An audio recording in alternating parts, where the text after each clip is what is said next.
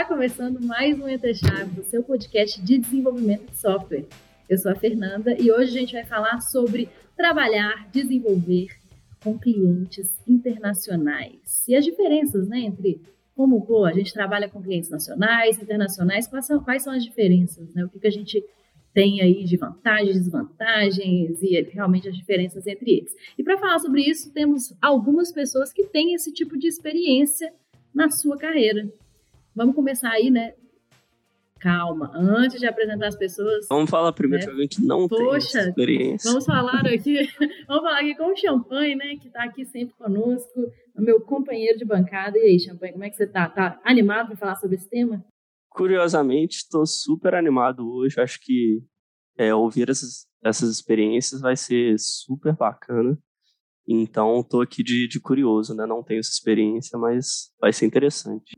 Pois é, eu também nunca trabalhei para cliente internacional, não. Vamos aprender bastante junto aí hoje. Mas com a gente aqui, como eu falei, tem algumas pessoas que têm essa experiência, como Vinícius. E aí, Vinícius, beleza? E Fernanda, e aí, Champagne, e aí, pessoal. Obrigado pelo convite. Bom, bom estar de volta mais uma vez, né? É, eu já estou trabalhando com cliente internacional há um ano, mais ou menos, um cliente da Áustria, e espero contribuir um pouco aí. Estou é, também com o Jack Demore. E aí, pessoal, Prazer estar aqui, minha primeira vez.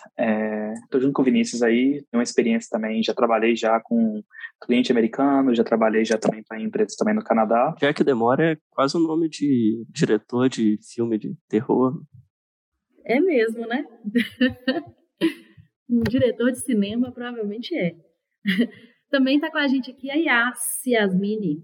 E aí, Yasmini, tudo bem? Tudo bem, gente. Obrigada pelo convite.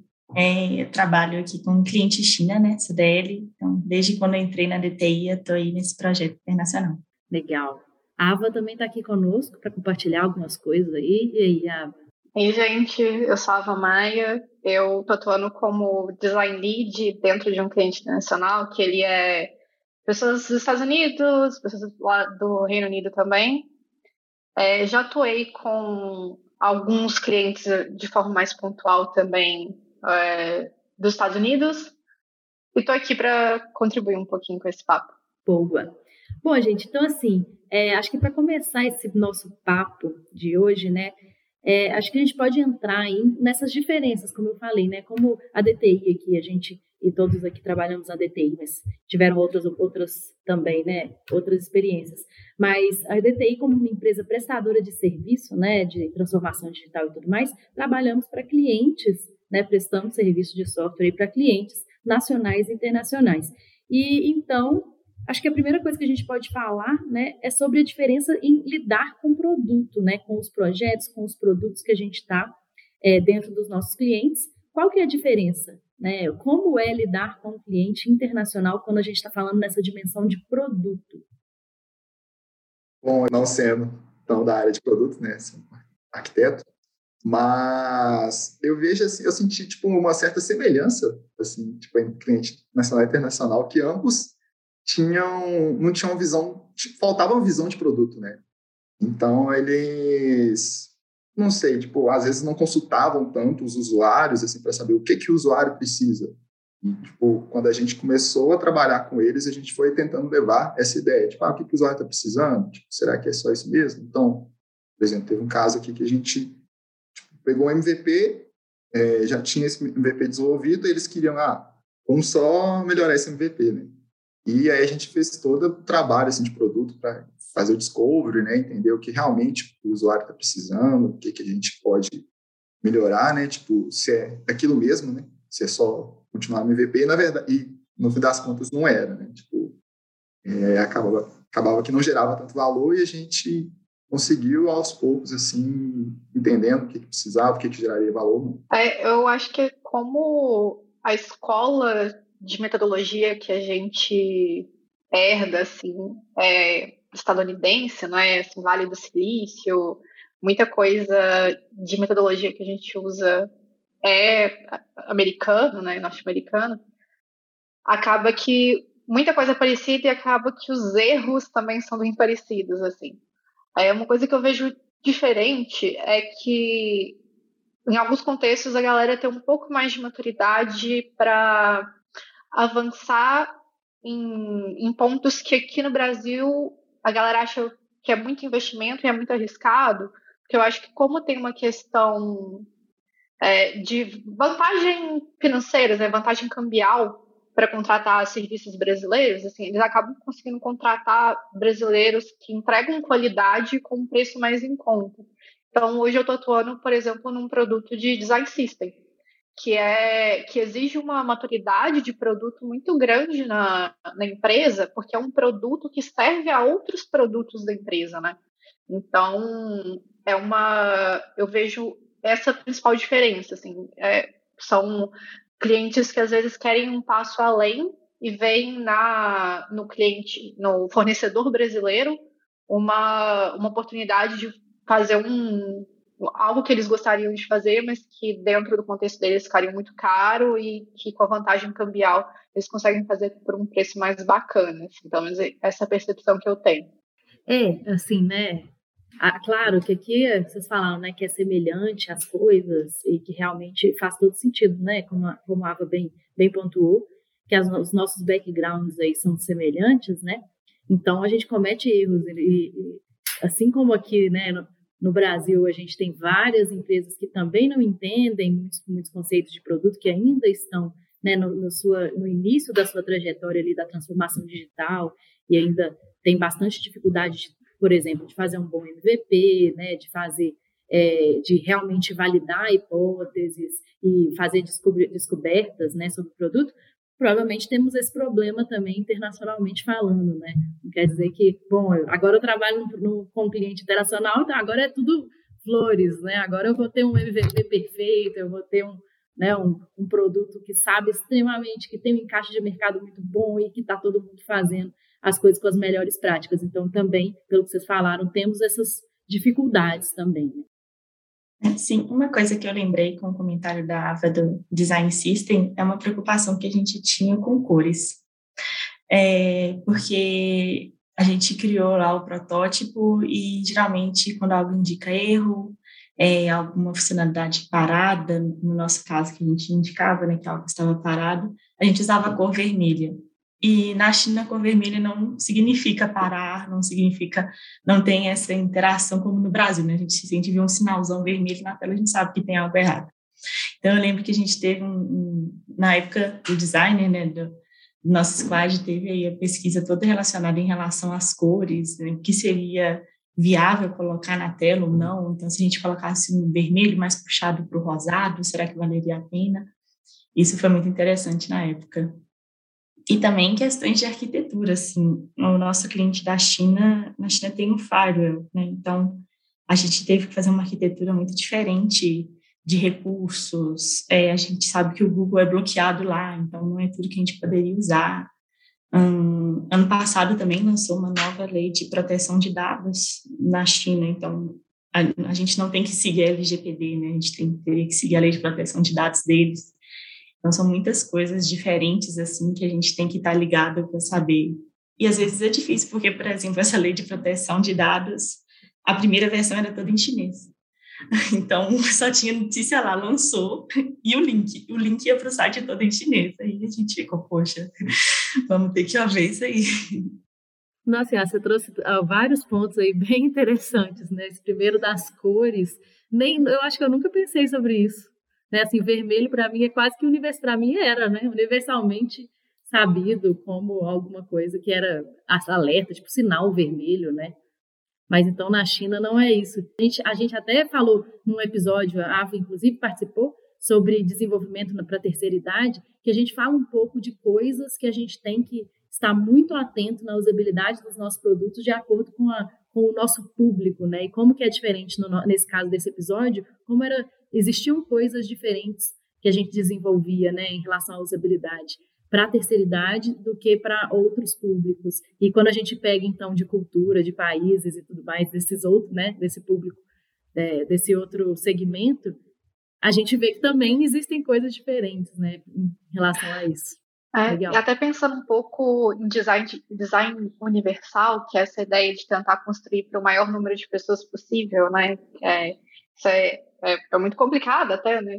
Mas é, não é uma coisa recomendada, por exemplo, você usar só cor para sinalizar é, alguma coisa. Né? A gente tem essas cores semânticas que falam ah, o verde para sucesso, o azul para informação, o amarelo para avisos e o vermelhinho para erros e, e ações destrutivas.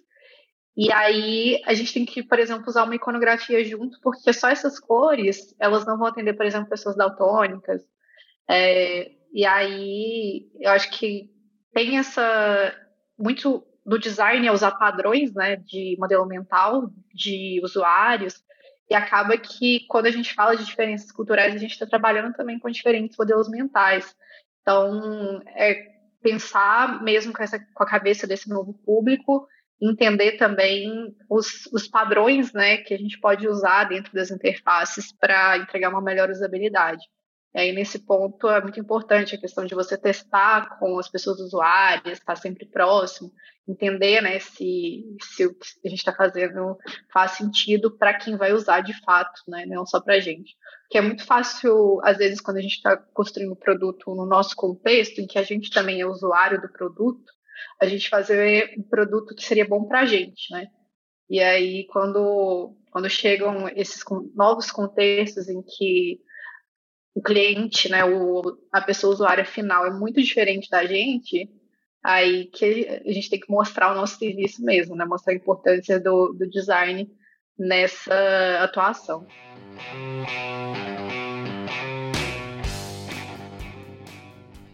Pô, achei muito interessante é, muito do que vocês falaram, assim, o desafio para o produto e para o design deve ser gigantesco, assim mesmo. Mas é, eu reparei numa coisa que, que a Yas e a Ava trouxeram para a gente, que já entrando até na parte mais do, do dev né, e da tecnologia, que eu achei mais interessante que eu não tinha pensado sobre, é, é a mudança de que você vai ter também em relação à, à implementação da sua infraestrutura, da adequação a, a lei de proteção de dados, são coisas que você tem que mudar ali no desenvolvimento e que, assim, é, parece, né, para o dev, beleza, para o produto vai mudar, mas para o dev não vai mudar nada. Na verdade, não, né?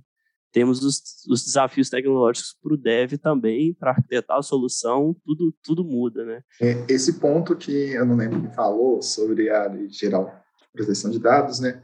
É, uma coisa que eu senti é que o pessoal pelo menos assim da, da Europa, eles são muito mais conscientes com relação à proteção de dados, né? Então, é uma coisa assim que, se a gente for parar para pensar, a LGPD ela foi baseada na GDPR, que é a, a Lei de Proteção de Dados lá da Europa, né?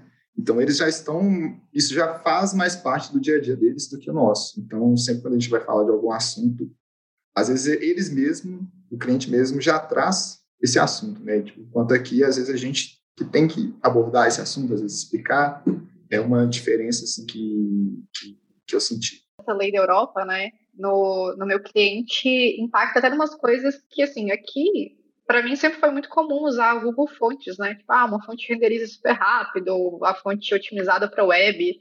Então, sempre defendo o uso da, do, do Google Fontes nos sistemas. E aí a gente não pôde implementar por causa dessa, dessa lei, assim, porque a gente teria que colocar nos termos que o, o Google poderia estar acessando algum, algumas informações sobre o cliente e por causa do, da implementação da fonte, e aí por compliance a galera decidiu não usar Google Fontes. Assim, a gente usa a fonte do Google, mas hospedada dentro do nosso sistema, né? A gente não não puxa da API.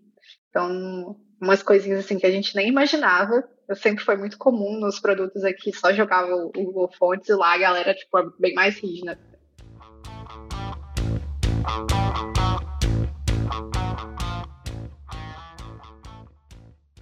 Fiquei muito, muito curiosa quando Yas, Yasmin nos contou sobre a, o que ela tinha de dificuldade com o Google. A Ava até falou né, do Google Fontes, que eles não puderam utilizar, mas fiquei curiosa com a experiência da Yas em relação ah, o que, que vocês não conseguiram lá implementar de infra né, na uhum. China?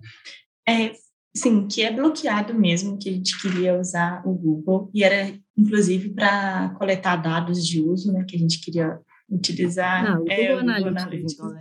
Vocês queriam é, utilizar o Google Analytics não pode. não deu. Simplesmente nem rodaria lá, o Google nem entrou lá na China. A gente acabou usando o Clarity, ele tranquilo para utilizar. É... Acho que o Google Analytics também faz isso de cobrir os dados principais, mas de qualquer forma não, não entra, né? não, não é possível entrar na China. A gente também teve alguns problemas que a gente foi identificando assim em infraestrutura. por exemplo, a gente tem alguns recursos na China. Então, na China, um recurso está em uma versão e na global tem outra versão. Então, acaba que talvez a gente tenha que usar uma versão anterior de um serviço para eles terem uma comunicação interessante, né, para não ter falha de comunicação. Algo, ah, tal coisa já foi liberado na êxito global, mas na China não. A gente tem que tomar um pouco de cuidado com, com os serviços que estão disponíveis lá para a gente utilizar. É, até a calculadora né, da de China é diferente, então tem hora que a gente fica meio assim, né, tem que tomar cuidado com o que está gastando lá dentro. Gente, eu nunca pensei nesse tipo de dificuldade, sério mesmo. é muita, muita regra de negócio que a gente não está acostumado. Tipo, por exemplo, lidar com diferentes moedas, né? Porque o produto que eu atuo, o, não só o cliente é internacional, né? Mas ele é internacional para ele mesmo, né? Para os, os clientes dele. Então, a, a, atuação é Europa, Estados Unidos, a, na verdade a atuação é global. E aí a gente tem que pensar, por exemplo, diferentes moedas e como a gente tem que pensar a interface para se configurar para diferentes moedas. É, coisas assim que para um, ícone de cifrão, por exemplo, que representa dinheiro universalmente, mas os britânicos não gostam desse ícone porque eles usam a libra e aí o Lzinho e aí eles acham que vai estar em dólar o, o cálculo e pode confundir. Então são várias vários detalhezinhos assim que a gente tem que ficar de olho com essas regrinhas de negócio um pouquinho diferentes assim quando quando se trata de atuação internacional do cliente. E aí isso acaba que, às vezes, no, no próprios clientes brasileiros né, que atendem para fora, isso surge também um pouco. E quando a gente fala, gente, sobre pessoas, é, passando um pouco para frente aqui no nosso, na nossa conversa, é, vocês acham que tem diferença quando vocês entram numa reunião com um cliente, né, internacional aí, dessas nossas várias nacionalidades que a gente falou, vocês acham que tem diferença em relação ao trato mesmo das pessoas, da conversa. É, é o brasileiro é muito brasileiro, né? Então, gente... o brasileiro gosta de entrar na reunião e ficar cinco minutos, dez minutos falando bobagem, né?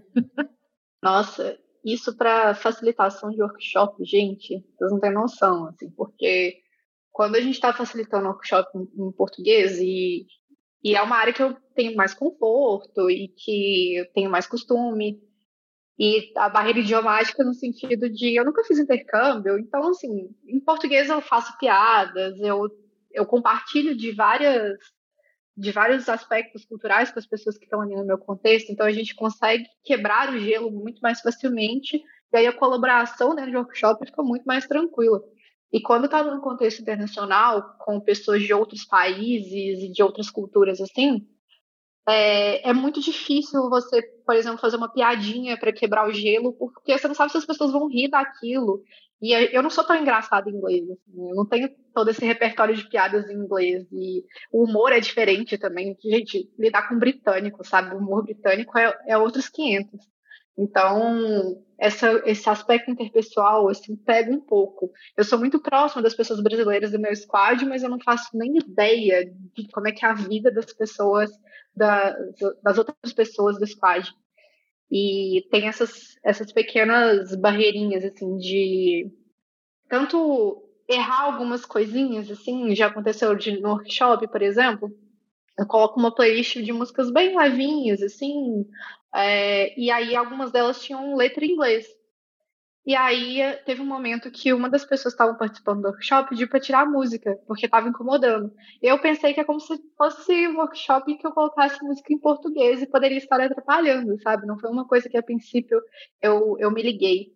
Então, são essas pequenas diferenças, assim, no lidar com pessoas, no, no cultural, assim, que às vezes me pegam um pouco. Às vezes rola uma, um comentário muito normal pra gente, pode ser um oversharing pra eles, assim. Tipo, você, você comenta, sei lá, que você foi no médico, às vezes é oversharing.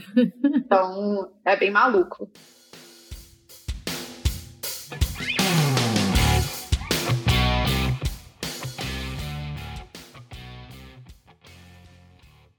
Eu já tive já alguns choques culturais, vamos falar assim, que foram muito engraçados. Eles já tiveram comigo, eu já tive com eles, que foi o seguinte.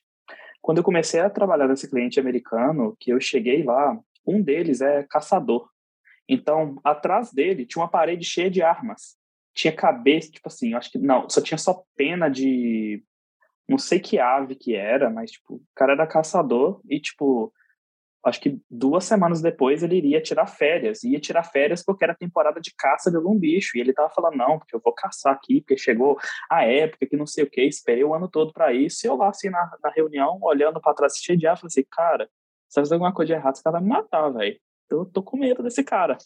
e outra coisa também que aconteceu, que foi muito engraçado, isso tinha passado já muito tempo, já que eu já tava nesse cliente, tava eu um dia na daily, isso era 10 horas da manhã, tomando meu Guaraná feliz, e todo mundo olhando meio estranho para mim, que é isso? Menino tomando Guaraná aí, tipo... E aí vieram me chamar assim, ô, oh, velho, você bebe uísque de manhã? Eu, não, que isso, calma, não, é, isso aqui é refrigerante, cara, isso aqui você tem que experimentar, isso aqui é refrigerante de verdade, Coca-Cola não tá com nada. Não conheceram o verdadeiro Guaraná com pipoca, melhor coisa. E você, você teve alguma? Tive. Uma coisa que, que eu percebi, não foi tão experiência, assim, uma conversa e tal, mas em fotos do Teams, que todas as fotos são muito profissionais. e assim, a DTI já é uma empresa hum, com uma cultura mais diferente, cultura mais... então as nossas fotos tem a gente sorrindo, tem a gente em ambientes diferentes, então todas as fotos eram um estilo 3x4, assim, na empresa com a roupinha social. Aí eu, eu ficava, ficava vendo isso. Semana passada eu achei uma com, uma foto passeando num parque. Eu fiquei assim, gente, uma pessoa diferente aqui. Você falou isso do Teams, eu lembrei do negócio, porque eu tenho a impressão, aí posso ter impressão também só, né, de que as pessoas, quando a gente conversa né, no Teams, fazendo reunião com pessoas, é, enfim, do exterior, elas nunca usam fundo falso, igual a gente usa muito aqui né? Igual o Vinícius, por exemplo, agora está com um fundo aqui de festa junina. Né, o champanhe está com o fundo né, de, desfocado, e as meninas também. Mas é para não é, ver minha cama Mas assim, eu acho que a gente usa muito. Pois é, eu uso para não ver minha bagunça, né? Mas, assim, eu tive a impressão, e outro dia eu estava conversando com meu marido sobre isso, e ele falou assim: a galera acha isso totalmente, tipo, bad smell, você usar fundo é falso.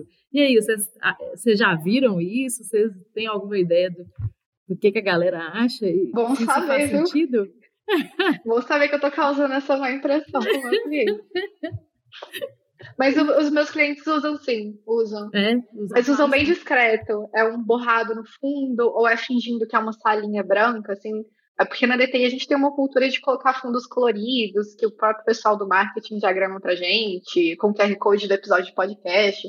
Eu acho que isso eles não têm muito, não, mas ah, tem uma galera que usa, assim. É, inclusive, quando eu vou entrar em uma reunião assim, uma pessoa que eu não conheço, né? Tipo, muitas pessoas que eu não conheço, assim, do cliente, aí eu já, já troco também, né? Já venho lá da sala, já tiro o fundo, assim, da, sei lá, da racuna, que tem, tem a mala, o leão.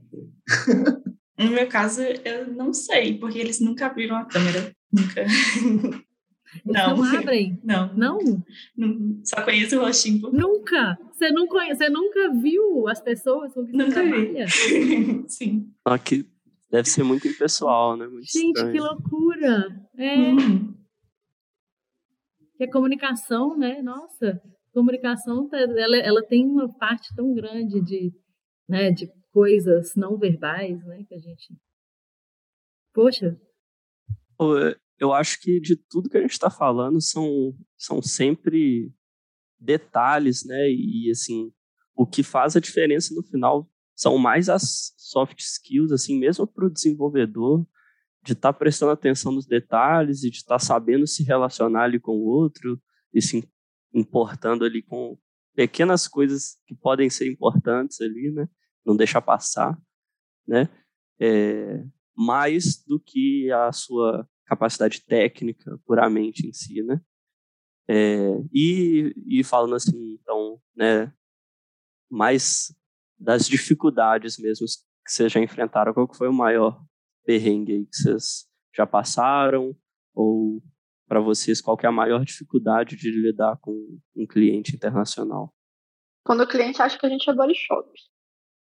Porque a gente tem uma metodologia que a gente acredita, a gente evita clientes que têm essa mentalidade de body shop, mas mesmo com as primeiras conversas comerciais e o contrato e o acerto, às vezes acontece que o cliente está acostumado com outsourcing, está acostumado com o escopo, e aí, principalmente na questão de design, de você estar tá acostumado a contratar um freela de design ou uma empresa de design que vai prototipar tudo e depois coloca na mão do desenvolvimento para codar.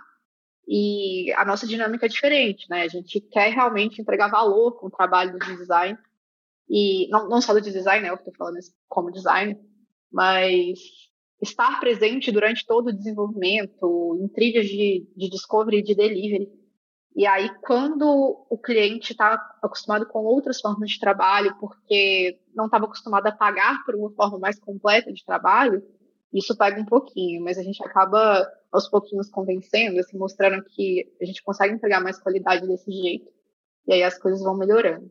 Eu acho que a principal dificuldade que eu tive também é bem relacionado com o que a Lu falou, que é você implantar o processo de desenvolvimento, principalmente se tiver tipo um desenvolvedor de outra nacionalidade, assim, que tipo ele vai questionar por que, que eu tenho que fazer um roteiro de teste aqui, tipo, por que, que eu tenho que, sei lá, por que, que eu tenho que fazer teste, por que eu tenho que fazer validação de história, é, e é bem difícil assim, eu senti bastante dificuldade de convencer a pessoa que ela deveria fazer isso, convencer a pessoa que ela não deveria tipo, pegar a história já fazer o merge lá, né? sem validar nem nada, já subir. É, e, às vezes, para o próprio cliente, assim, tipo, para explicar determinados papéis, né? Tipo, se o cliente não está muito acostumado com projetos assim, com, com o próprio Scrum, né? Tipo, com metodologias ágeis, às vezes ele não entende muito bem o papel tipo, que o PO deve, deve, deve é, é, desempenhar, ou então, tipo, com arquiteto, desempenhar o design, o próprio designer. Então, acho que é, as principais dificuldades foram de processos e essa questão assim tipo de explicar os papéis caso o caso o cliente não tenha tanto conhecimento né, sobre não seja um pouco novo com isso seja algo novo para ele. E, e você Yas, você consegue dormir tranquila sabendo que enquanto está dormindo eles estão trabalhando pode ter um problema a qualquer momento o seu celular não fica no silencioso? Como é que funciona? É horrível, porque principalmente quando sobe alguma coisa, né? Vai subir para a produção. E assim, o nosso aprovador, ele é brasileiro. Então ele vai aprovar no horário do Brasil. E então tá lá em produção e ninguém testou até dar meia-noite. E, e assim, a gente não não é, não é, não faz parte assim do nosso time, não é para a gente ficar esperando o usuário utilizar, né? A gente tem a confiança, né? Os testes estão certos, está lá em produção, aí tá tudo certo. Mas mesmo assim, o coração dá aquelas erradas assim na, na batida, pensando, gente, começou a usar agora. Tem vezes que demora um pouco para dormir, olha para o reloginho. Será que eu entro e dou uma olhadinha? então, às vezes, eu vou lá. Vai sonhar com, com o pessoal usando e dando ah, bug.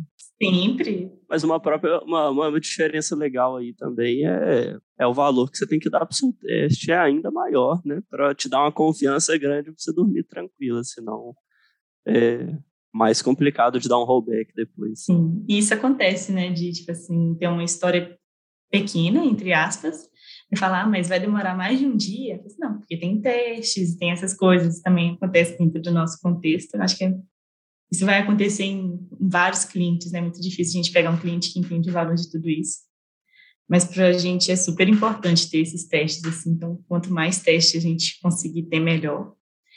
É, a, já a gente já precisou fazer uma, uma alteração assim de última hora, mas deu tempo, deu para esperar até o outro dia. Mas É coisa assim, tem que subir hoje.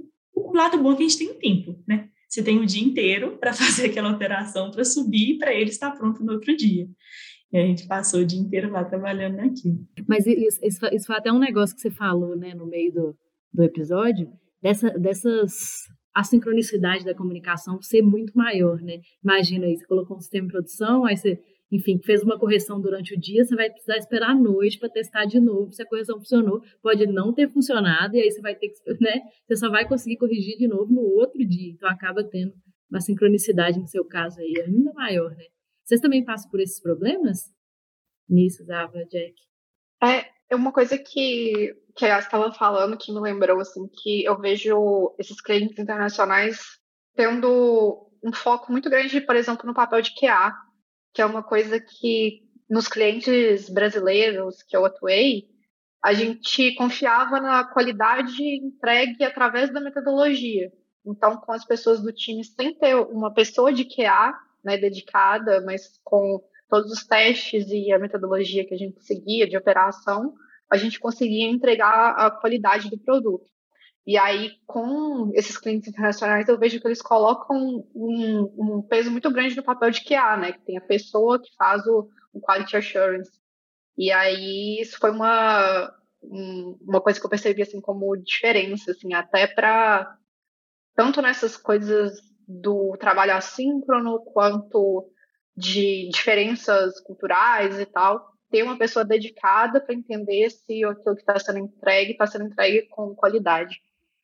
Boa lembrança, Ava. Realmente, né, aqui no, nos os clientes nacionais, normalmente, né, que a gente tem aqui na DTI, quase nunca se, a, gente, a gente vende esse papel de QA, né? E os clientes internacionais, acho que todos até agora, Aí pode, posso estar falando bobagem mas eu acredito que a grande maioria utiliza papéis, o papel do QA mesmo, como você falou, né? Com essa e com essa toda essa essa complexidade do papel mesmo, né? De realmente é, investir muito nesse tipo de nesse tipo de papel, né? Boa lembrança de uma diferença que a gente tem. Para quem não sabe, gente, QA é o papel de controle de qualidade, tá? Quality Assurance. Então, a pessoa que vai fazer vários testes, que vai conferir se o, o a interface está fiel ao protótipo, eram coisas que no processo de design, por exemplo, a gente fazia um pouco, e aí esse papel acaba ajudando a gente, tirando um pouco da carga de algumas coisas, né? Mas a gente também tem que ser mais rigoroso, por exemplo, nos critérios. Então, tem que ter critérios de UX na história, porque a pessoa de QA ela vai olhar para os critérios, tanto os critérios de aceito, os critérios técnicos, e vai fazer a conferência se a história que foi entregue está dentro dos critérios. Então, tem que tomar cuidado para o que eu escrevi, ter escrito, ter escrito tudo, para na saída do QA tá tudo certo. Então, é, são outros cuidados que a gente tem que ter na hora de deixar a história pronta para desenvolvimento. Queria ouvir os perrengues do Jack aí também, que eu acho que ele ia contar para a gente. É, sobre essa parte de QA mesmo, é, nesse cliente americano que eu trabalhei, é, ele acabou quase se tornando um problema para a gente, que é o seguinte: a, o cliente só tinha um QA para todo, tipo assim, para dois times, né? Era dividido, time DTI e o time deles. E era um QA só para todo mundo. E o QA passou a se tornar um gargalo, assim, na nossa, na, na esteira mesmo. Que é a gente fazendo nossas, todas as tarefas da sprint, ficava tudo lá em QA, e a gente fazia né, o processo normal, a gente estimava as tarefas, tudo assim do tipo. Chegava lá no final da sprint, sei lá, a gente estimou 20 pontos, foram entregues 10. A gente olhava, pô, mas a gente fez essas tarefas. Tipo, a gente trabalhou nisso aqui. Eu olhava lá, tá tudo preso lá na coluna de QA. E começou a dar algumas dores de cabeça do tipo, cara, vamos tentar vender um QA então para esse cara, para esse cliente, vamos tentar colocar mais gente lá poder fazer esse tipo de serviço, já que é essencial para eles. E o cliente travava a gente, falando, não, não precisa, a gente já tem aqui já, a gente faz isso. No final das contas, isso virou trabalho nosso também, colocou isso também, que a gente, além de fazer as nossas tarefas, escrever os testes, tudo tipo, a gente tinha que pegar e fazer QA na tarefa do amiguinho também. E foi a forma que a gente resolveu esse problema. Boa, mas assim, né, eu acho que é isso, tem muito a ver também, até com o que a Ava falou sobre, acho que foi a Ava, não sei, que alguém falou sobre ser body shop, né, eu acho que isso também tem um pouco a ver, que as coisas, querendo ou não, ficam meio departamentalizadas, né? Então, assim, eu tenho a área e a, meio, até meio cascata, né? Tem o desenvolvimento que depois de tudo tá pronto, aí vem o QA e passa por... E aí, enfim, né, essa, essa ideia de departamentalização acaba nos levando a esse tipo de problema. Não só nos clientes internacionais, né, mas com certeza nos clientes nacionais também. Quando, por exemplo, a gente tem departamentalização da área de arquitetura, por exemplo. Já vi clientes que têm assim todo todo código tem que passar aqui pela minha área de arquitetura para fazer revisão. Pô, isso vai virar gargalo em algum momento, né? A não ser que eu tenha infinitos arquitetos, aí não. Mas como normalmente isso não é a realidade, isso acaba virando gargalo. Né?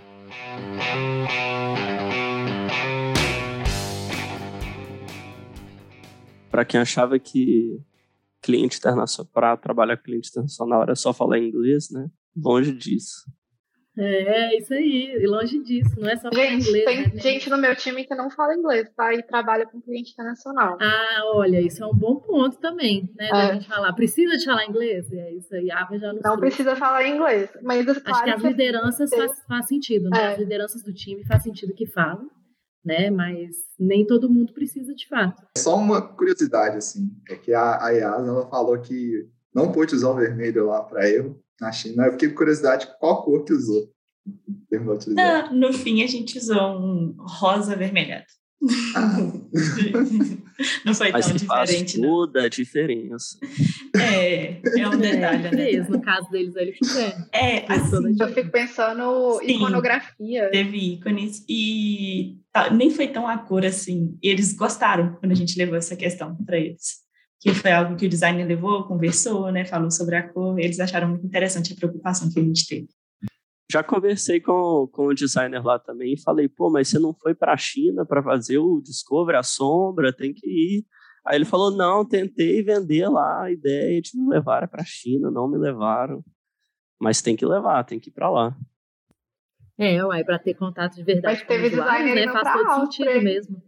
É verdade. Pô, mas esse negócio aí de para a China, teve uma situação com um cliente nacional que eu só consegui resolver indo lá para o escritório do cliente, tipo, sentando lá da pessoa, que eu não conseguia falar com a pessoa, né? que era, no caso, para ver o console da AWS.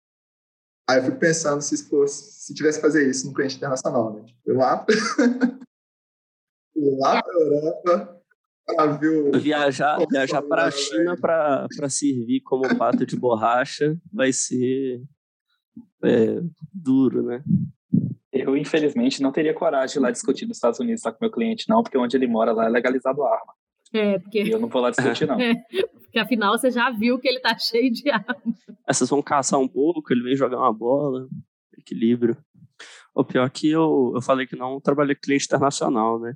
O projeto lá que a gente trabalha hoje, teoricamente, ele vai para outros países também, mas é, é menos focado, não é muito foco, não. Então a gente não, não tem muita preocupação. Geralmente, o, o máximo que teve de preocupação para mim assim foi tradução, né? Tipo assim, você vai traduzir um texto para qualquer outra língua, você não cometer uma gafe na tradução e fazer de um jeito que fique claro para a pessoa. Em português já é difícil você fazer uma mensagem clara, né? Você colocar em outra língua ali, é bem importante ter atenção com a, com a tradução. Nossa, eu sofro muito com isso, porque eu tenho uma atuação generalista. Então, eu, eu sei o básico de UX Writing, eu sei boas práticas que eu coloco interface, mas contexto internacional e entender quais são qual é a linguagem do meu usuário dentro do contexto do meu produto, que é um contexto muito específico, assim, de uma é um produto que lida com dados de mídia, é uma atuação bem, bem específica, então é todo um universo de vocabulário que eu tenho que entender e para tentar trazer essa mensagem. Então, essas coisas de errinhos de tradução e coisinhas que eu coloco no protótipo, assim, achando que que arrasei na tradução, assim, eu usei todos os tradutores possíveis, eu usei o Google Translator, eu usei o DeepL, eu usei várias várias coisas. Eu peguei referência de outras interfaces gringas que usam as mesmas palavras. E aí eu chego com um protótipo e meu PM fala assim: eu vou mudar o texto.